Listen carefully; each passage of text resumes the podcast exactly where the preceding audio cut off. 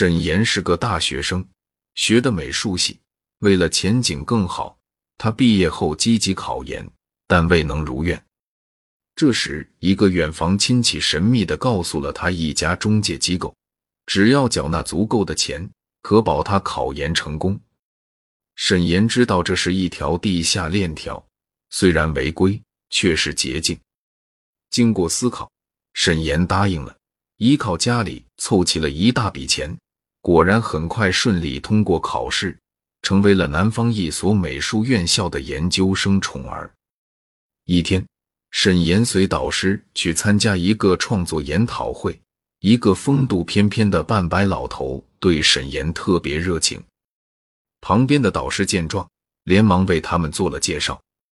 这时，沈岩才知道这个头发花白的男人叫毕农。是业界颇有影响力的画家，创作了不少价值连城的作品。这个和蔼可亲的半白老头见了沈岩，就不断的赞美，称他是一个典型的东方美人，并力邀沈岩抽空去参观他的画室。那天晚上，导师也破例露出了意味深长的微笑，说能够被毕农教授欣赏，并被邀请去参观画室的人少之又少。应该是毕农教授喜欢上了他，沈岩惶惶不安。他还是个初涉世事的学生，会和知名画家发生什么呢？过了两天，毕农教授果然派车来接沈岩。教授的家在郊外，是一座带点日式风格的上下层木质住宅。住宅前还有一棵绝美的樱花树，正是三月樱花盛开季节。雪白的樱花伴着和风翩翩落下，沈岩恍若回到了美好的童年。毕农设家宴款待，菜式包括日本独有的酱汤、生鱼片、煮炖菜和烧烤菜，佐餐则以小点心和清酒。落座时，一个年轻人从门边走了进来。毕农介绍说：“这是他的得意门生，叫吴昊天。”看上去三十出头，长着一张棱角分明的脸，他显得彬彬有礼，用餐时并不多言。倒是毕农教授的不断介绍，让沈岩对吴昊天略知一二。作为毕农教授看好的门生，吴昊天一直在向毕农学画，连吃住都在毕农家里。吃完饭，毕农教授带沈岩去参观画室，顺楼梯而下。直达地下室，这里没有阳光，但灯光很充足，画室也宽敞。毕农这时才说，他一直单身，唯一的一任妻子多年前离婚了。他现在才五十八岁，而这个家很需要一位女主人。说罢，他转过头来，痴痴地望着沈岩。沈岩的心一下乱了，毕农教授的表白未免太唐突。完全出乎沈岩意料，但转念一想，就算按年龄他足以当自己父亲，又有什么呢？只要他点头，就意味着改变命运的钥匙就此在握。他以此可以轻易成为受人尊敬的教授夫人、画家夫人。想到这儿，沈岩扭捏的低下了头。任毕农教授牵住了手，很快。沈岩和毕农教授在他的别墅里低调闪婚，但新婚之夜，毕农对沈岩木然的表现非常不满，他要沈岩拿最低贱的脏话粗话骂他，刺激他完美展现一个男人的雄风。一晚的折腾让沈岩心力交瘁，他突然觉得这个外表光鲜的老画家有着许多他不知道的阴暗面。更离谱的是。在沈岩结婚仅仅一周后，就发生了。毕农教授安排他给他的学生们当画模，沈岩当然不愿意，不是思想放不开，而是在学生面前宽衣解带很难堪。但毕农说，之所以要他当模特，是因为她美，他这一生就是为绘画而生。如果他的夫人不愿为他的事业牺牲，这个世界上恐怕很难找到第二个理解支持他的人了。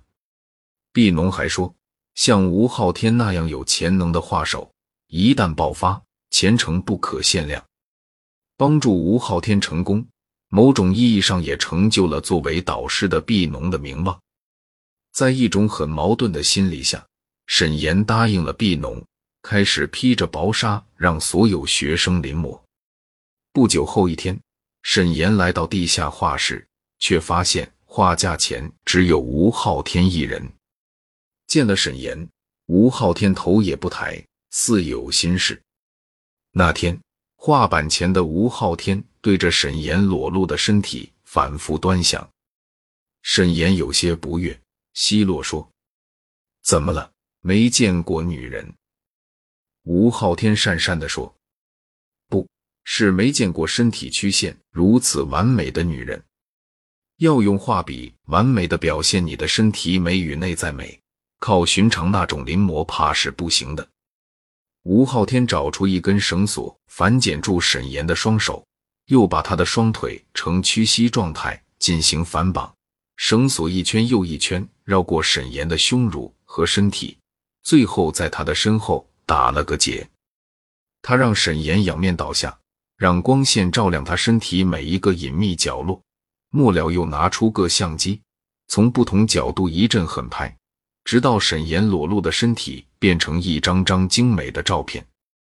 拍完照，吴昊天解开沈岩的绳套，说：“他会根据这些照片抽时间慢慢临摹，当绘画完成时，再让他来看画。”沈岩懒得理会他这个古怪的人和他那种古怪的作画方法。让他有种说不出的反感。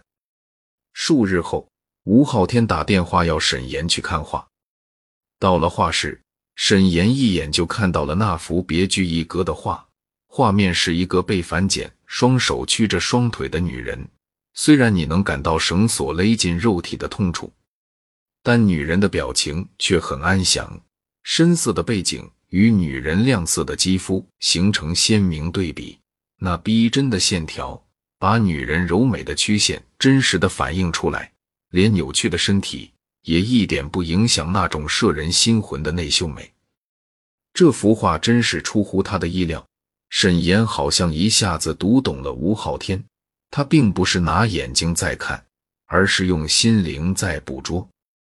毕农教授对他的褒奖一点也不为过，他是画坛明天的新星。沈岩对吴昊天有了些许愧疚。他曾把他当作变态狂，他却倾其心力为他作画，他真低看他了。沈岩转过身来，发觉吴昊天就站在他身后，距离那么近，连呼吸都能感知。吴昊天的眼睛柔情似水，与那天绑他时的凶狠判若两人。沈岩有些慌乱，刚想避开，吴昊天已经张开臂膀将他搂进了怀里。吴昊天说。没有你的配合，没有对你绝妙身体的幻想，就不能刺激我完成这幅杰作。沈岩神思飘渺的闭上了眼睛。女人就是怪，几十分钟前还很厌恶，但此刻却不想再推开她。也许是被那幅画击中了软肋，让沈岩为他的才艺倾倒。沈岩渐渐喜欢上了吴昊天，这个在毕农教授面前毕恭毕敬的青年。内心却澎湃着巨大的能量，他为他临摹的每一幅画都透着对生活的热爱，对他的眷恋。而许多个作画的间隙，沈岩和吴昊天都情不自禁拥吻在一块。吴昊天的出现，重新燃起了沈岩对爱情的信心。几个月后的一天黄昏，沈岩在客厅突然听到毕农和吴昊天在内室争执。毕农训斥吴昊天：“你是个混蛋，竟敢喜欢自己的模特！我警告你，玩玩可以，千万别动真感情。”沈岩很意外，原来毕农早知道他和吴昊天的事。沈岩跑到门外，心中充满了羞愤。吴昊天闻声追来，沈岩压抑住愤怒，质问：“你们究竟想干些什么？毕农怎么知道我们的秘密？”吴昊天低垂着头说：“对不起，我没告诉你，这些画室的每个角落都装有摄像头，任何举动都逃不过他的眼睛。不过他是有意识让我们这样做。”沈岩气愤而惊讶：“为什么？他为什么要这样做？吴昊天摇摇头说：“是的，这是他的性癖好，他靠这个来获得性满足。其实，在你之前，他已经娶过三任妻子，可每一次都因为无法忍受他的这些奇怪的性癖好离了婚。”沈岩大痛，气愤地扑上前捶打吴昊天。我以为你喜欢我，为什么还要帮他利用我？吴昊天低下头说：“如果不这样做，我就当不成他的学生，这一辈子都难以出人头地。但对你，我是真心的，我是喜欢你的。”那一刻，吴昊天无比深情地望着沈岩，月光透过樱花树投下斑驳的影子。蟋蟀此起彼伏的合唱，一切都充满诗情画意。沈岩愤怒的心顿时变得柔软起来。吴昊天趁机进一步表白：“请相信我，我从来没有骗过你，我喜欢你。两个月后有一场非常重要的拍卖会，到时候我会证明给你看。”吴昊天的眸子深情明澈，那一刻，沈岩相信了他。两个月后的一个早晨，沈岩悄悄随吴昊天去参加一个地下拍卖会。那是一个改装的地下停车场，宽大而又隐秘。地下拍卖会的入会资格把关很严，带有浓重的江湖道规，比如拍卖品不能掺假，不能是赝品，否则会受到圈内从名誉到经济的重罚和排挤，因而。也只有少数商贾名流才有资格参加。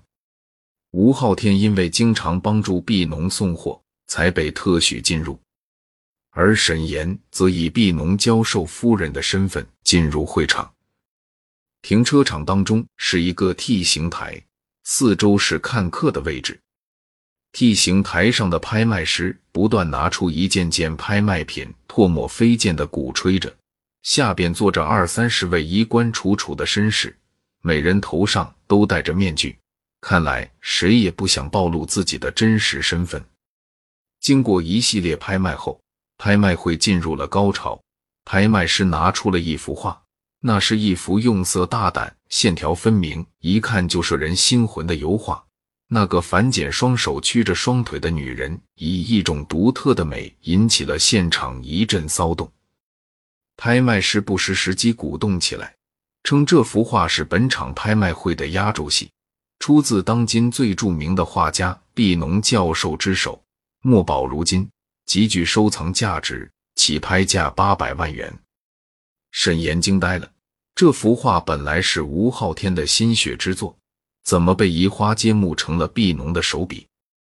他正疑惑，吴昊天把他拉到一边，含泪说：“今天让你来。”就是想告诉你，表面上我是毕农的得意门生，其实是被他利用，成了他赚钱牟利的工具。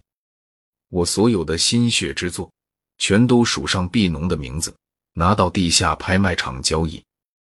受他的愚弄和监控，我沦为了他的傀儡。但这一次，我在为你作画时，深深爱上了你。为此，我与毕农发生了争执。我坚决反对。把你做模特的那幅画拿去拍卖，我觉得这是对我感情的亵渎。可见钱眼开的毕农执意不肯，趁我不注意，把那幅画拿到了拍卖场。我今天约你来，就是要你帮我现场揭露他。我不想再做毕农的工具，成为他欺世盗名的替身。吴昊天的话让沈岩惊讶，他诧异地说：“如果这样，你不就和毕农彻底决裂了吗？”为了一幅画付出这种牺牲，值得吗？有什么不值得？吴昊天说：“男人一辈子总得为尊严活一回，而且为了我们的爱情，没有什么不值得。”那一刻，沈岩感动了，仿佛置身在一片片花絮飘飞的樱花树下，正接受一个男人深情的告白。这时，拍卖会已进入高潮。那幅画的竞拍价一路飙升，已经突破一千五百万元。拍卖师正待落锤，吴昊天突然喊了一声“且慢”，接着他飞身上台，在数十双目光的注视中道出了这幅画的惊天秘密。台下一片哗然，拍卖师难以置信的质问：“有什么证据证明这幅画出自你，而不是大家尊崇的毕农教授之手？”吴昊天说：“我当然不会无凭无据。今天我带来了证人，他是这幅画的模特，他可以证明我所说的一切。”顺着吴昊天手指的方向，聚光灯一下射向沈岩。在众人的哄闹声中，沈岩缓缓摘下面具，跨上了 T 形台。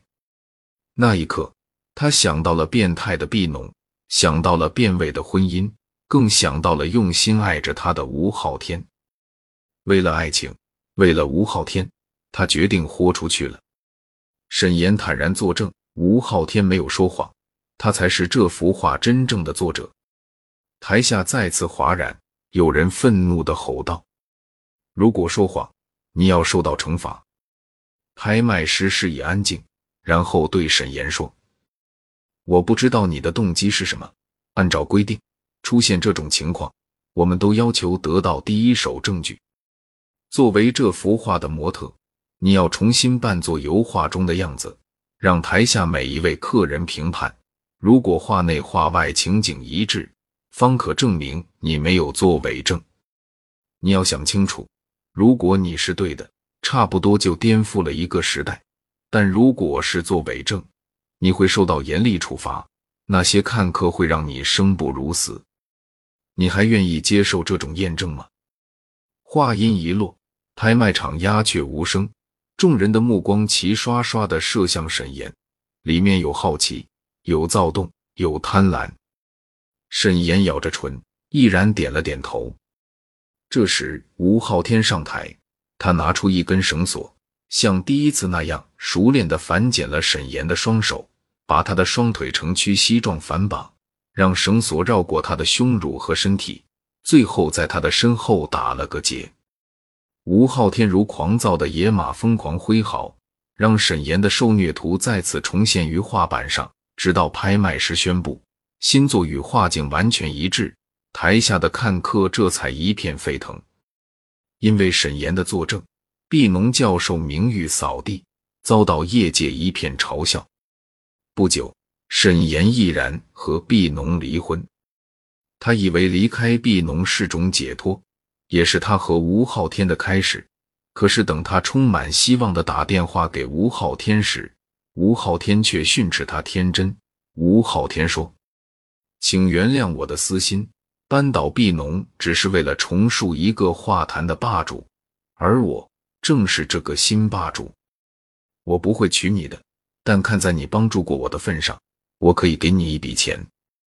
沈岩默然无语，欲哭无泪。那一刻，他终于尝到了这场婚姻带来的巨大伤害，从毕农对他的利用和变态的折磨。到吴昊天为了出人头地对他的玩弄和欺骗，沈岩一直被两个男人玩弄于股掌之间，所有美好的梦想就像纷纷坠落的樱花，已然凋零。沈岩痛定思痛，第二天走进公安局举报地下拍卖会。